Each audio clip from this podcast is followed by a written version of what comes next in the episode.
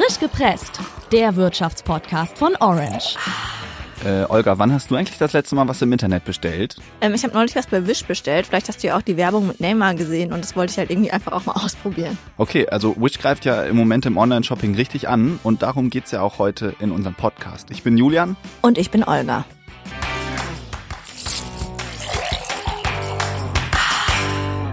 Wish ist gerade die beliebteste Einkaufs-App in Deutschland. Die meisten von euch kennen Wish vielleicht, weil die total viel Werbung auf Facebook machen.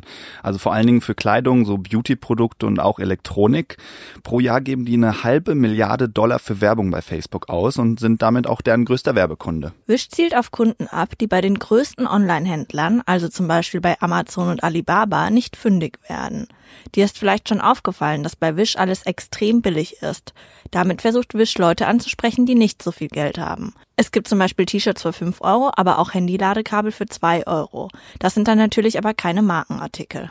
Außerdem spricht die App gerade viele junge Leute an, weil man eben über das Smartphone total unkomplizierter Sachen bestellen kann.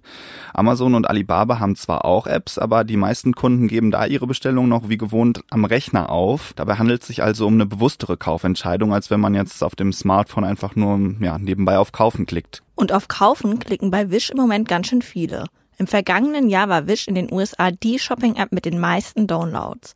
Das Startup wächst zurzeit also mehr als Amazon. Außerdem sagt Wish, dass sie zwei Millionen Produkte am Tag verkaufen. Das sind jetzt zwar nicht so viele wie bei Amazon und Alibaba, aber trotzdem eben nicht wenige.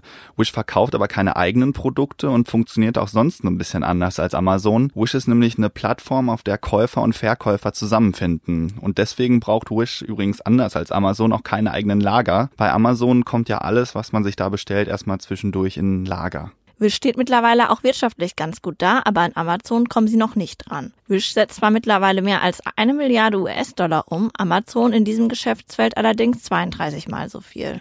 Das ist schon ein Unterschied. Wish ist also viel kleiner und hat daher auch weniger Mitarbeiter.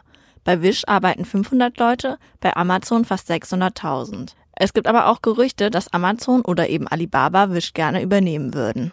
Trotzdem muss ich Wish jetzt erstmal behaupten, denn der Onlinehandel ist ja ein total umkämpfter Markt und da muss auch der Einkauf gut laufen. Äh, Olga, du hast da ja schon mal was bestellt. Wie war es bei dir? Also zunächst loggt man sich ganz einfach über die App ein und dann bekommt man eben in den verschiedenen Kategorien Produkte angezeigt. Und was wirklich auffällig ist, ist, dass die Sachen einfach super günstig sind und angeblich halt auch stark reduziert, teilweise sogar bis um 94 Prozent. Wow, also das ist ja schon ziemlich krass, aber die Frage ist dann doch, ob das auch was taugt oder nicht. Also ich habe mir zum Beispiel jetzt eine Kette für 95 Cent und einen Mantel für 18 Euro bestellt und da war mir jetzt irgendwie eigentlich schon klar, dass das halt nicht die allerbeste Qualität sein kann, ähm, obwohl der Mantel regulär 146 Euro gekostet gekostet haben soll. Und ähm, das war dann allerdings auch nicht die beste Qualität. Die meisten Sachen sind halt einfach Billigangebote aus China. Ähm, wenn die Sachen aus China kommen, wie lange hat es dann gedauert, bis deine Lieferung dann da war? Also das hat ganz schön lange gedauert, über einen Monat sogar. Und außerdem kommen zu den ausgestellten Einkaufspreisen auch dann noch Versandkosten und Zoll dazu. Und auch das mit dem Zurückschicken ist eben nicht ganz so einfach. Es gibt keinen Retourenschein, wie ihr das vielleicht von anderen Online-Händlern kennt. Und auch die Kosten fürs Zurückschicken musste ich selbst übernehmen. Okay, also nach dem ersten Eindruck scheint es da schon noch ein paar Probleme zu geben.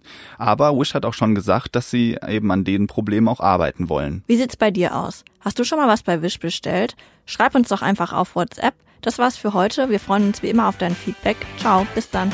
Ciao. Frisch gepresst, der Wirtschaftspodcast von Orange.